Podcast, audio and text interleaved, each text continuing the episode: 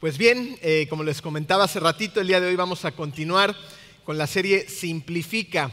El título del mensaje de hoy es De herido a sanado, en el cual vamos a hablar acerca del importante tema del perdón. Vamos a orar, vamos a pedirle a Dios que nos dirija en este mensaje. ¿Me acompañan? Eh, querido Dios, te pedimos, Padre, que tú tomes control completamente de lo que va a ocurrir en este momento, Señor, que tú guíes este delicado tema. Para muchos eh, puede ser doloroso, complicado. Eh, en algunas ocasiones también nos provoca estrés, cansancio y hasta miedo, Señor. Eh, sé tú el que se manifieste por medio de tu palabra en todo momento, Señor, y quien le ponga esa paz a cada uno de nuestros corazones esta mañana. Te damos tantas gracias porque estamos aquí y podemos escuchar acerca de tus verdades eternas. En el nombre de Cristo Jesús. Amén. Dos preguntas eh, para iniciar, para poner a trabajar la mente. ¿A alguien de ustedes lo han ofendido? Sí. ¿Y tú has ofendido a alguien? Sí. Muy evidentes las respuestas ante estas dos preguntas, ¿no es así? Son simples, pero más complicado de responder es cómo manejamos las ofensas. Tú puedes ser una persona rencorosa, puede ser una persona incluso vengativa, o puede ser una persona que ha aprendido a vivir los regalos del perdón. El apóstol Pablo nos dice en Efesios 4:32 lo siguiente, por el contrario, sean amables unos con otros, sean de buen corazón y perdónense unos a otros, tal como Dios los ha perdonado a ustedes por medio de Cristo. Lo que es una realidad es que es imposible vivir una vida simplificada si no perdonamos. Y a veces, debido al tamaño de la ofensa, nos sentimos incapaces de perdonar. Sin embargo, como acaba de decir Pablo, por medio de Cristo, todos los que ponemos nuestra fe en Él, hemos sido perdonados y esto sin importar el tamaño de tu ofensa. Lo que nos lleva al punto número uno. El perdón es por medio de Cristo. En Cristo todas las cosas buenas que nos ha enviado Dios han llegado por medio de Él. Pero de una manera muy especial, el perdón de nuestros pecados nos ha sido dado por medio de Cristo. ¿Y qué significa esto? Esto significa que Dios ha pasado por alto tus ofensas gracias a que Cristo ha pagado un precio altísimo por ti acerca de tus pecados. Veamos la magnitud de la situación. Si tu pecado solamente fuera una falta contra Dios, tenemos suficiente evidencia bíblica en la cual queda demostrado que si Dios así lo quisiera, podría simplemente pasar por alto ese pecado sin una consecuencia. Pero el pecado, además de ser una falta contra Dios, también es un ataque contra el gobierno moral de Dios que daña profundamente los cimientos de la sociedad. Y si se le permite, va a destruir todo a su paso. Es precisamente por esto que el pecado no puede ser simplemente ignorado. Tiene que haber un precio que pague el hecho del pecado. Y Dios lo sabía. Y es por eso que ideó un plan hermoso y con un costo demasiado caro para que nosotros pudiéramos tener una idea de él. Dios pagó el precio del pecado con su propio Hijo. Pablo nuevamente ahora nos lo dice en Romanos 5.8 a través de estas palabras. Pero Dios demuestra su amor por nosotros en esto, en que cuando todavía éramos pecadores, Cristo murió por nosotros. Hemos de notar que con la crucifixión de Cristo se ha hecho una restitución por los daños de tu pecado. Él pagó por tus pecados con su propia vida. Y cuando abrazamos esta verdad, entonces empezamos a experimentar la libertad para perdonar también pues Dios ha perdonado todos nuestros pecados. Todos. Los del presente, los del futuro, incluso los del pasado. Los pecados que tú has cometido en el pasado no serán tomados en cuenta en contra de ti. Pero no solo los pasados, porque Dios nos perdona de manera continua, perdonándonos los pecados que cometemos cada día, porque el acto de perdonar es un acto continuo. Ahora, estamos entendiendo un poquito mejor que hemos sido perdonados, que se pagó un alto precio, incomprensible para nosotros, para que ese perdón fuera un hecho en nuestras vidas.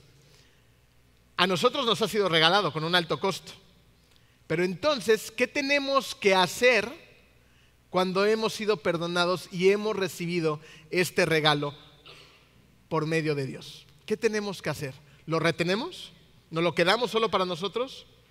¿O lo que tenemos que hacer es extenderlo a los demás? Tenemos que aprender a perdonar a todos aquellos quienes nos ofenden. Y para esto sería muy útil saber cómo responder correctamente a las ofensas. Un extracto de Efesios 4:32 que acabamos de leer dice, y perdónense unos a otros. Piénsalo de la siguiente manera. Si tú hoy debes de perdonar, es muy probable que mañana tú debas de ser perdonado. Si viviéramos en una especie de ciclo donde para ti fuera más sencillo perdonar, donde fuera más sencillo para otros perdonarte y esos otros perdonaran a otros y esos otros perdonaran a otros de una manera natural, ¿cómo sería nuestro mundo? ¿No se vería completamente diferente? ¿Habría menos odio?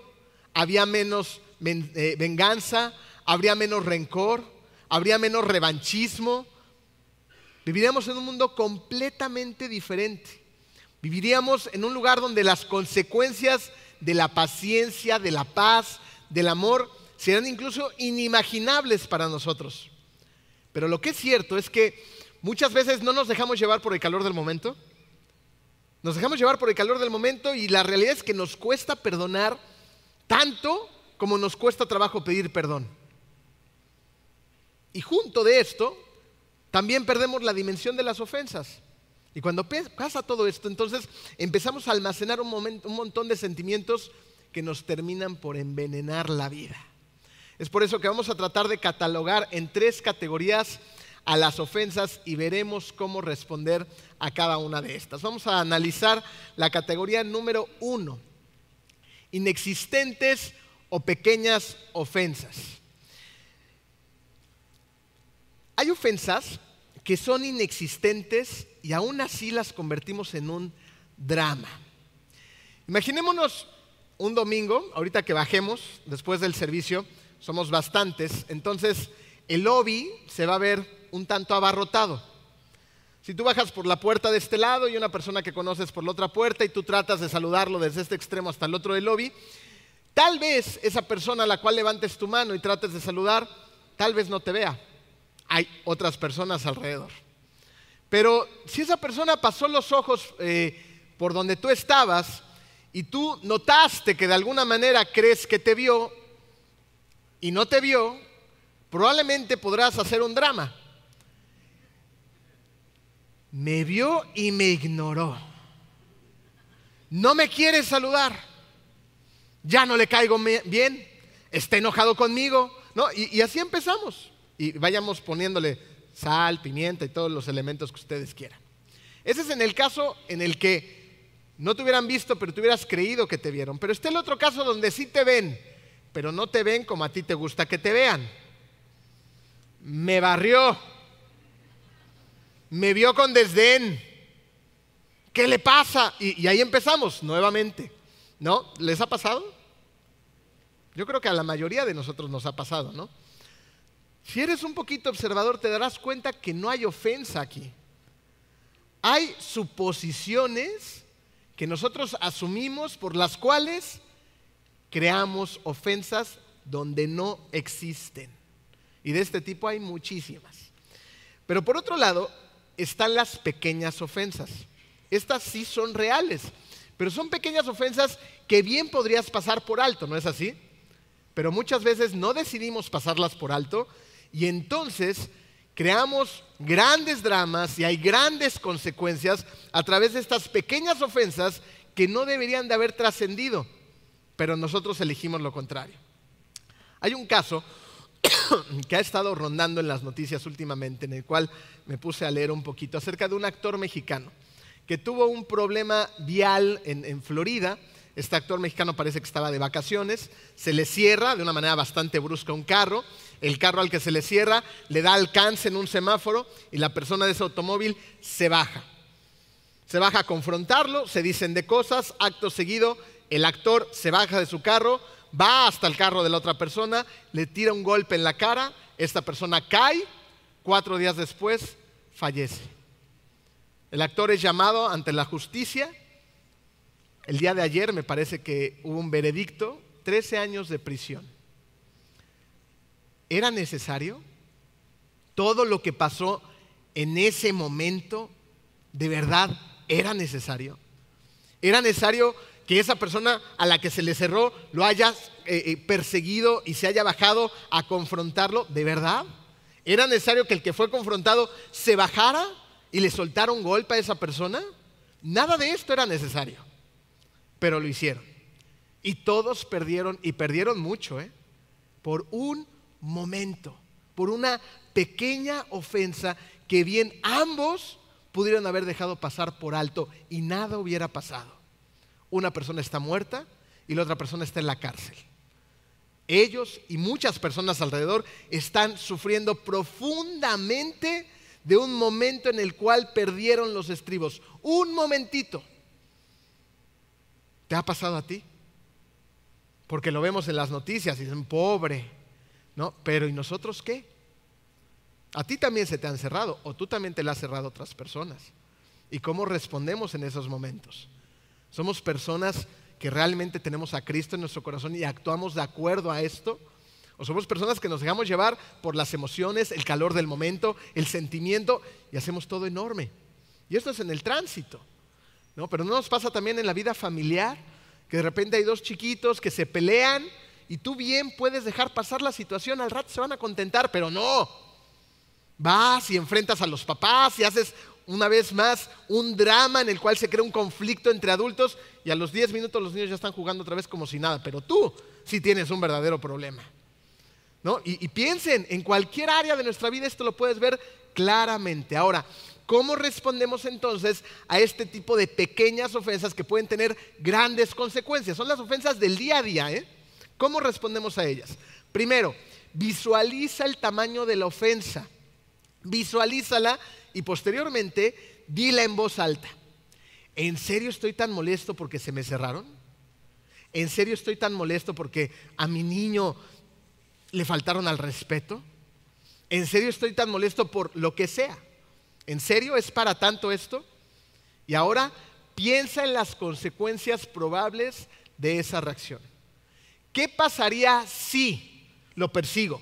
¿Qué pasaría si voy y armo un drama? ¿Qué pasaría si no respeto a la autoridad? ¿Qué pasaría si? ¿Qué pasaría? Fíjense, en ese espacio de tiempo nos estamos dando el tiempo para reflexionar el sentimiento y la emoción. La estamos pasando a un estado de verbalización donde vamos a tener mayor comprensión para poder actuar de una mejor manera. Y entonces el calor del momento se va a ver disminuido y enfriado para que cuando tú termines esta reflexión, muy probablemente tu actuar será completamente distinto. Pero tenemos que darnos el espacio de la reflexión y muy importante, ir a Dios. Dios, voy a reaccionar de esta manera, me siento así, ¿qué hago? Tranquilo, necesitas respirar y tener la paz que el Señor te ofrece. Y ten en cuenta lo siguiente, de lo que está lleno tu corazón, eso, eso que hay en tu corazón, ¿sabes dónde va a terminar? En tus relaciones, en tu día a día, en tu alrededor. Y resulta que las ofensas en esta categoría son excelentes pruebas, ¿saben para qué? Para revelar el estado de tu corazón. Y resulta que tu corazón de vez en cuando no está en la condición ideal y te ofendes o te irritas con enorme facilidad. ¿De qué debería de estar lleno nuestro corazón? De amor, del amor de Dios. Pablo nos recuerda a grandes rasgos algunas características del amor. en 1 Corintios 13, 5. Nos, vamos a basar en esta partecita. Nos recuerda que el amor no exige que las cosas se hagan a su manera. Pero no muchas veces queremos que las cosas se hagan como yo digo, que la gente maneje como yo quiero que maneje, que la gente se comporta como yo quiero que se comportan. Tú no eres el mejor ejemplo de la moralidad, ¿te das cuenta? Lo es Cristo. Él es el ejemplo de la moralidad, no tú. Tú en ese momento puedes estar haciendo las cosas supuestamente tú muy bien, pero la realidad es que constantemente fallamos y fallamos mucho. Tenemos que recordar lo que nos dice Pablo acerca del amor. El amor no exige que las cosas se hagan a su manera. Después dice, no se irrita. ¿no? Y a veces la verdad es que somos bien enojones. Ni lleva un registro de las ofensas recibidas. Hay personas que están teniendo un conflicto y se vuelven históricas. ¿No? ¿Te acuerdas cuándo? ¿Y cuándo? ¿Y cuándo? Y te das cuenta y no te acuerdas de nada. Sobre todo los hombres nos pasa eso, ¿no? Se nos olvida todo. ¿No? Las mujeres como que... ¡ah! Entonces, no lleva un registro de las ofensas recibidas. Entonces, si estás enojado fácilmente, pregúntate cuáles son esos disparadores que te están haciendo perder los estribos. ¿Cómo lo hacemos? Deteniéndonos y pidiéndole a Dios que nos deje ver qué hay en ese momento en tu corazón. ¿Por qué estás actuando así? ¿De qué te has llenado? ¿De estrés? ¿De prisa? ¿De nervios? ¿De ansiedad? ¿De miedo? ¿De ego? ¿De inseguridad? Porque muchas de esas cosas son las que nos activan. ¿No? Y ahora, ¿qué es lo que tenemos que hacer? Pedirle a Dios que nos vacíe de esas cosas y nos llene entonces con su paciencia, con su humildad, con su misericordia, sobre todo con su amor. Vacíame de ti, querido Dios, perdón, vacíame de mí, querido Dios, y lléname de ti. Cuando hacemos esto, lo que hacemos es simplificar nuestra vida. ¿Se dan cuenta de cuántos problemas nos vamos a ahorrar solamente con esta acción? Solamente con esto. Simplificamos nuestra vida categorizando correctamente las ofensas número uno y actuando de acuerdo a esta ofensa. Ya que comprendes tus reacciones, ¿sabes qué va a pasar? Que las molestias y las pequeñas injusticias del día a día las vas a dejar pasar, se te van a resbalar. Y de paso vas a poder observar de una mejor manera a tu corazón. Te vas a detener, vas a decir, ¿qué está pasando aquí, Señor? Vamos a sacar esto y vamos a concentrarnos en ti. Lléname tú, vacíame de mí. Ahora, con esto en mente vamos a pasar a la categoría 2, heridas profundas. Estas sí existen y no son para nada ofensas menores. Aquí entran conceptos como la traición, las infidelidades, cosas que realmente te han hecho daño. Y estas ofensas son bastante difíciles de pasar por alto. Generalmente la persona que ha sido ofendida quiere que se haga justicia. Y desde un punto de vista humano esto tiene bastante lógica. Te han hecho algo, te han hecho sufrir, entonces tú quieres que esa persona pague. Tú quieres de alguna manera venganza. Y hay personas que creen y asumen que cuando esa persona pague, cuando se haga justicia, cuando tenga mi venganza, entonces mi vida será mejor. Pero esto no, no, sucede así. Esto no lleva a una vida simplificada, sino todo lo contrario. Resulta que la simple búsqueda de justicia no va a conducir a la paz en las relaciones. Y yo sé que es cierto que hay un tiempo y hay un lugar para la justicia, en especial si hay implicaciones legales, pero aún así tenemos que perdonar. Y perdonar este tipo de ofensas sabemos que no es fácil, ¿no es así? Es complicado. Perdonar este tipo de ofensas significa reconocer el daño que se nos ha hecho. Significa asimilar el dolor de lo que pasó y aún así perdonar. Y como paréntesis, esto es importante que nos detengamos un momento ahí. Esto no quiere decir que cuando nosotros perdonemos las cosas vuelvan a ser exactamente igual. Porque hay cosas muy profundas que nos, han pasado y, y, llega la persona que nos ha ofendido y, pues perdón, y, ya, ya, ya bájale, ya que las cosas sean igual y como si nada hubiera pasado. Y estas cosas no funcionan así o no deberían de funcionar así. Cuando hay una ofensa real, profunda, algo que te ha hecho tanto daño, ¿Qué es lo que tiene que haber? Y, salgámonos un poquito de ser las víctimas y también pongámonos en la situación en cuanto nosotros hemos ofendido a los demás, ¿ok? Porque tú eres muy capaz de identificar cuando hay un arrepentimiento genuino de tu parte a cuando no lo hay, ¿no es cierto? Tú sabes cuando realmente te has arrepentido de lo que has hecho. Y también sabes cuando estás mostrando una falsa cara a la situación. Lo que tenemos que hacer cuando pasa este tipo de cosas, cuando hay una ofensa tan profunda en relación al perdón, es primero, tiene que haber un arrepentimiento genuino, un arrepentimiento real. Después, se tiene que trabajar en la restitución del daño si es posible. Muchas veces y en muchas ocasiones se puede hacer una restitución del daño. Hay un precio que se tiene que pagar. ¿Cómo reparo esta situación? ¿Cómo remunero a la persona a la que me lleva al baile? ¿Cómo recupero la confianza de una relación en la cual cometí infidelidad? ¿Cómo lo hago? Trabajo consistentemente a través del tiempo con acciones para ir recuperando esa confianza. No va a pasar de la noche a la mañana, pero sí es posible, aún en las peores ofensas. Con esto vamos a cerrar este paréntesis para regresar a la estructura del mensaje. Tenemos que tener en cuenta esto y, verlo claramente. El perdón, más que por el bien de la otra persona, tiene que ver más con tu propio bienestar.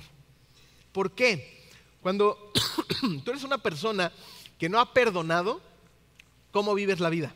¿Con paz? Cuando hay esas ofensas duras, ¿eh? Tienes una vida llena de paz, de tranquilidad, duermes bien, ¿no? Todo eso se empieza a ir, ¿te das cuenta? Literalmente el alma se te empieza a envenenar. Piensas 20.300 veces cómo te gustaría que esa persona terminara su vida, ¿no? Se empieza a deleitarte en el tema de la venganza y la abrazas y, y eso empieza a destruirnos por dentro. Entonces, tenemos que perdonar por el bien propio. Tenemos que hacer esto. Fíjate, perdonar te va a dar paz. Perdonar te va a dar libertad. Perdonar te va a permitir empezar a sanar. Y por más duro que sea lo que te hayan hecho, en algún momento tendrías que hacer lo que Jesús hizo en la cruz, perdonar. En Lucas 23, 34 eh, encontramos estas palabras de Jesús. Padre, dijo Jesús, perdónalos porque no saben lo que hacen. Jesús en ese momento ha sido maltratado, recibió 39 azotes, los cuales despedazaron su espalda, ha cargado con un madero su propia cruz, ha sido ridiculizado, ha cargado con esa corona de espinas, se han jugado las suertes con su ropa, ha sangrado y sufrido. Y aún así, siendo crucificado, en lugar de reclamar la venganza que podía haber tenido sin ningún problema, ¿eh? ahí a sus ejecutores, Padre, perdónalos porque no saben lo que hacen. Esto nos muestra que sí es posible el perdón a pesar de la profundidad de este.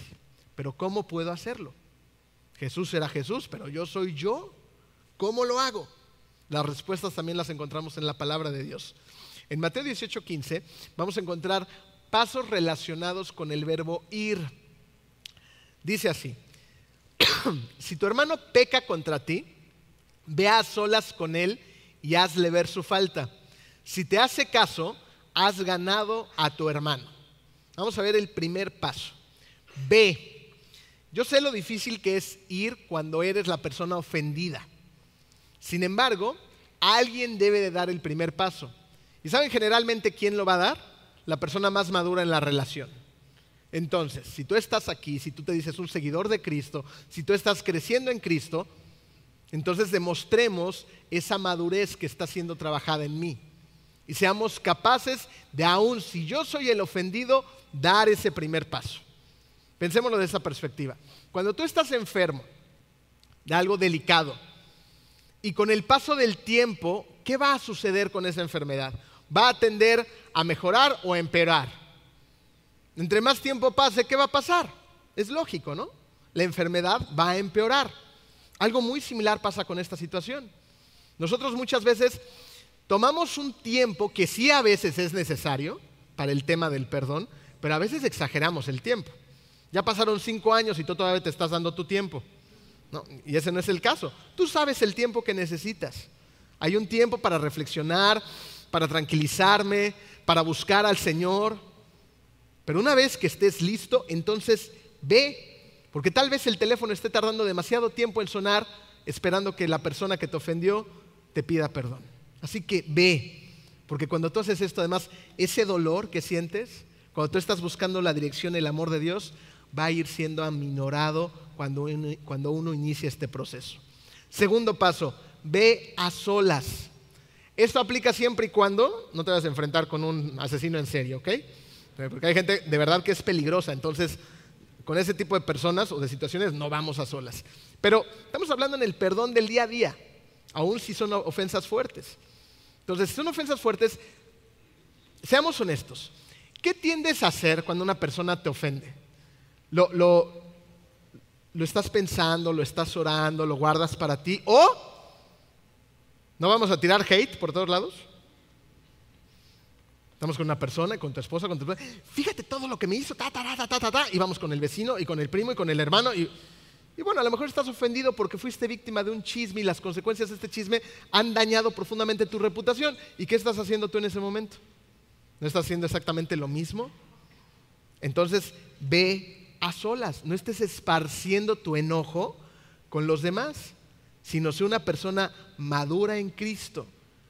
Y en lugar de ir a destruir más la relación a partir de estar contaminando la mente de los demás, sea una persona madura. ¿Saben dónde podemos ver esto muy claramente? En algunos matrimonios donde hay una situación en el matrimonio y uno de ellos tiende a ir con papá o con mamá. ¿no? Semejantes cuarentones y todavía, mami, es que fíjate qué me hizo. Ya hay momento de arreglar sus asuntos solos. A lo mejor hay situaciones muy delicadas donde se tiene que involucrar a la familia, pero son los menores de los casos. Muchas veces vamos con mamá o papá todavía y generalmente mamá o papá, ¿qué hacen? Digo, hay mamás y papás que qué bárbaros, mis respetos. ¿no? Le dicen sus verdades al hijo, a la hija, le dicen, no, a ver, observa tu conducta, esto, el otro, tú también tienes responsabilidad.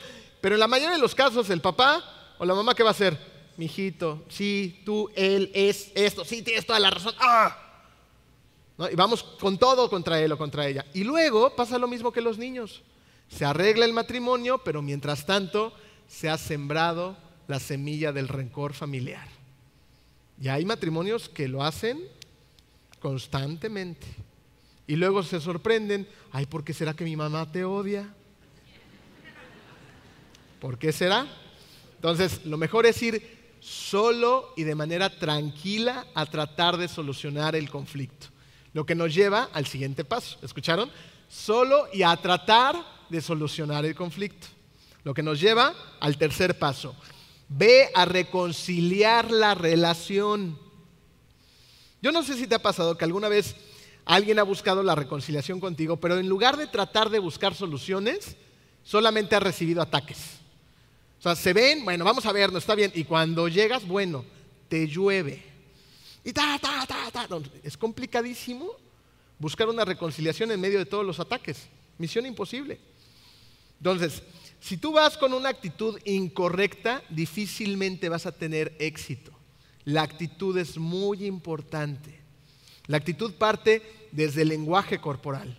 Tú puedes ir a pedir un, un perdón sincero y decir, oye, discúlpame, de verdad lo que hice fue sin, una mala intención, sé que te lastimé, pero qué diferente es decir, sí, bueno, perdón, fue una tontería lo que hice, pero ¿se dan cuenta cómo todo cambia? Es muy diferente la, la expresión corporal, el tono de la voz. Y para esto muchas veces sirvió el tiempo que tomamos antes, ir con Dios, pedirle que me calme, expresar verbalmente lo que sucedió, estos elementos que hemos ido visto hemos ido viendo, para que en el momento en el que se dé la confrontación, se dé con la actitud correcta, el tono de voz, el lenguaje corporal, el, dominio propio, que es un fruto del Espíritu que nos regala, precisamente para que Él nos controle. Yo me domino a mí mismo gracias a tu fuerza, Señor. Y a pesar, acuérdense una cosa, para que haya una pelea tiene que haber qué? Dos. Uno solo no puede pelear. Entonces, por más que el otro te busque, si tú, si tú no buscas pelea, no va a haber pelea. Si vamos con una actitud correcta, las posibilidades de una reconciliación van a subir de una manera impresionante. Fíjate, trata de hacer lo siguiente. En lugar de ir a atacar, podrías decir algo como esto. Aprecio tu amistad. Aprecio esta relación. Y yo sé que las cosas han estado difíciles y tal vez no haya podido ver tu perspectiva de las cosas. Yo estoy enojado por esto y esto y esto. Pero ¿cuál es la perspectiva de las cosas? Porque siempre hay dos historias. ¿eh? Entonces, ¿qué pasó contigo? ¿No te gustaría que habláramos para buscar una solución y salir de, estos, de esta situación bien? Si tú dices palabras como estas, de un inicio, la posibilidad de la reconciliación va a incrementar. Ahora vamos a ver el último paso. ¿Qué pasa si no fue posible la reconciliación? Déjalo ir. Déjalo ir. Llevaste a cabo estos pasos y lo hiciste bien. Porque nuevamente, no puedo llevar a cabo estos pasos, pero ¿cómo? A lo mejor hay que reconsiderarlo y hacerlo de una buena manera. Pero si tú llevaste a cabo estos pasos de la manera correcta, de una manera madura, con un buen tono, en un buen ambiente, buscando realmente la, reconciliación, y la otra persona no quiere reconciliarse contigo, entonces la tenemos que dejar ir. Pablo nos dice en Romanos 12, 18, si es posible y en cuanto dependa de ustedes, vivan en paz todos. Si es posible y en cuanto dependa de ustedes, vivan en paz. Entonces ya hiciste todo lo que dependía de ti lo mejor posible. Entonces estás bien con Dios. Déjalo ir, ora por esa persona, entrégaselo a Dios por completo y sigue tu camino.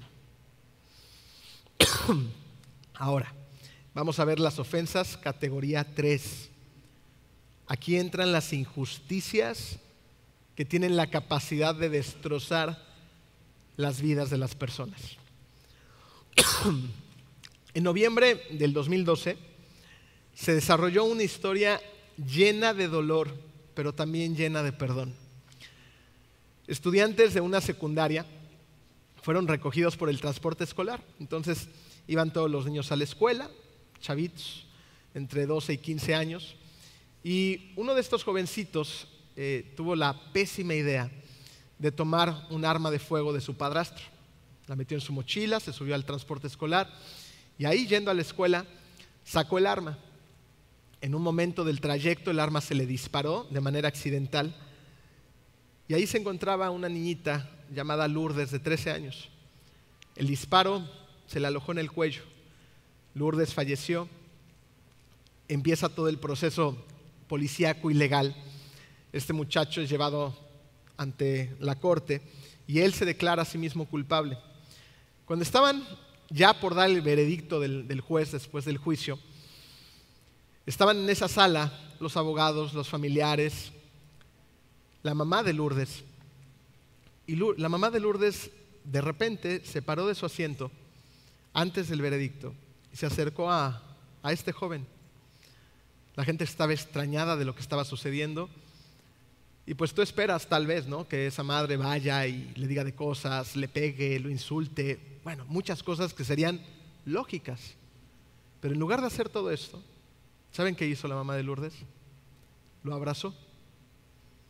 Ella dijo, yo sentí paz, sentí que Lourdes, mi hija, me decía, mami, ve y abrázalo. La juez también da un testimonio de esto. Y dijo lo siguiente, 20 años he visto la tragedia humana pasar por esta sala. Sin embargo, nunca habría imaginado a la madre de una víctima abrazando al asesino de su hijo. El inicio de la reconciliación que dio pie la mamá de Lourdes no terminó en un simple abrazo. Ella fue más allá. Intercedió por este muchacho ante el jurado y ante la juez, pidiendo que que la condena fuera lo menor posible, que ella lo perdonaba.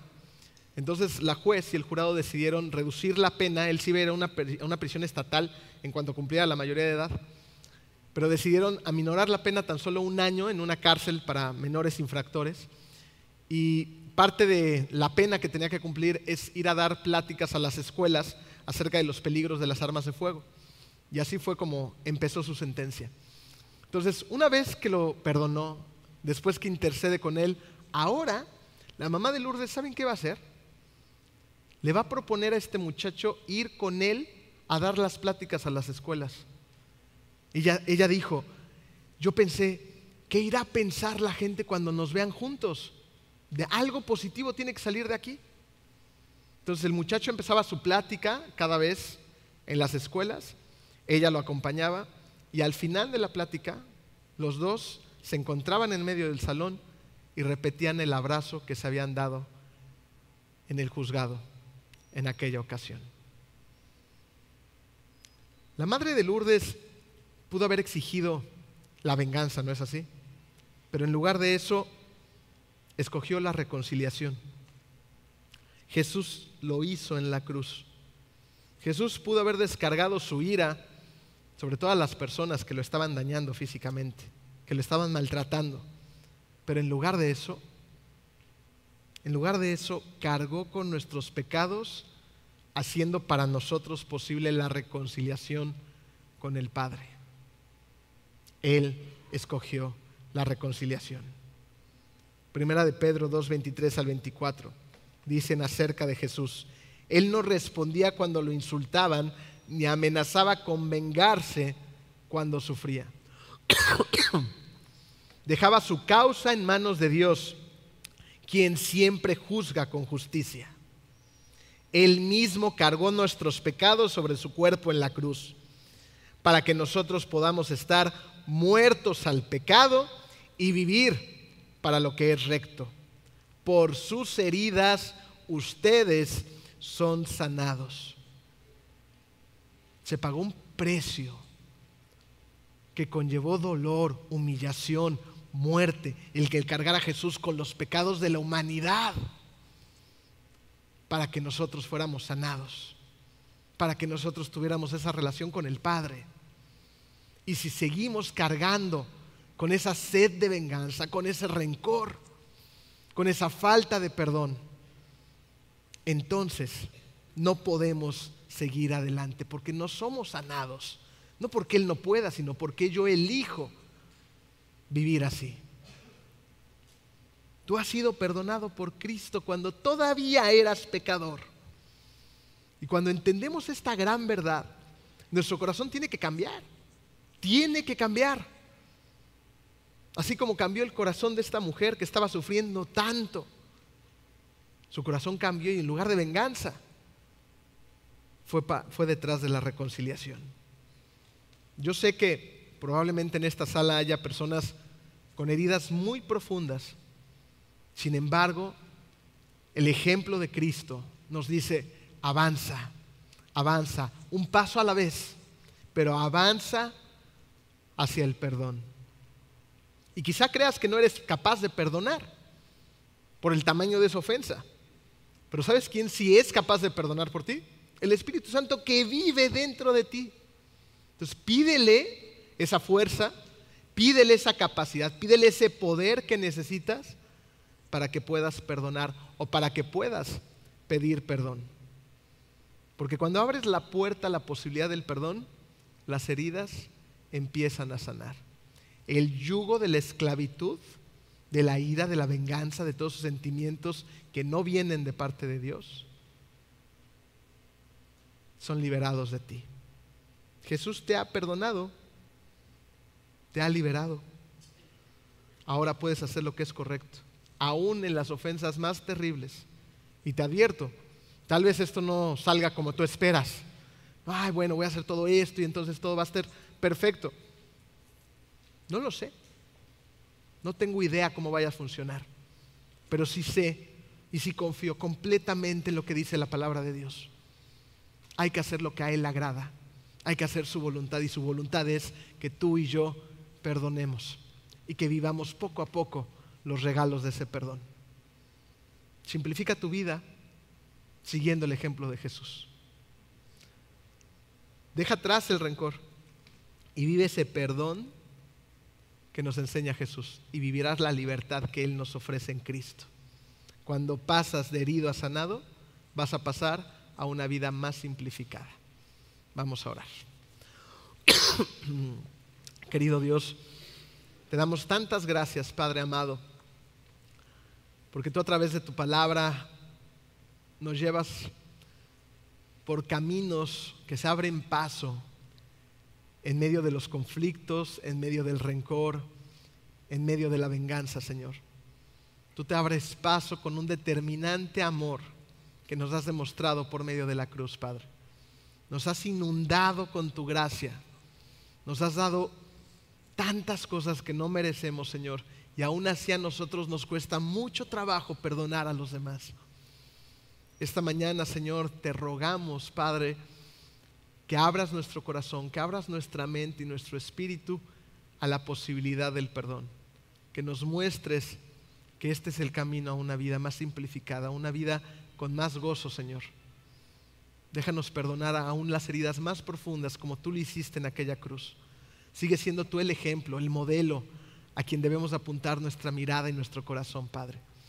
Te amamos, te reconocemos como un Dios fuerte, soberano, que todo lo puede y no hay nada imposible para ti, aún en los momentos más difíciles. En el momento, perdón, en el nombre de Cristo Jesús. Amén.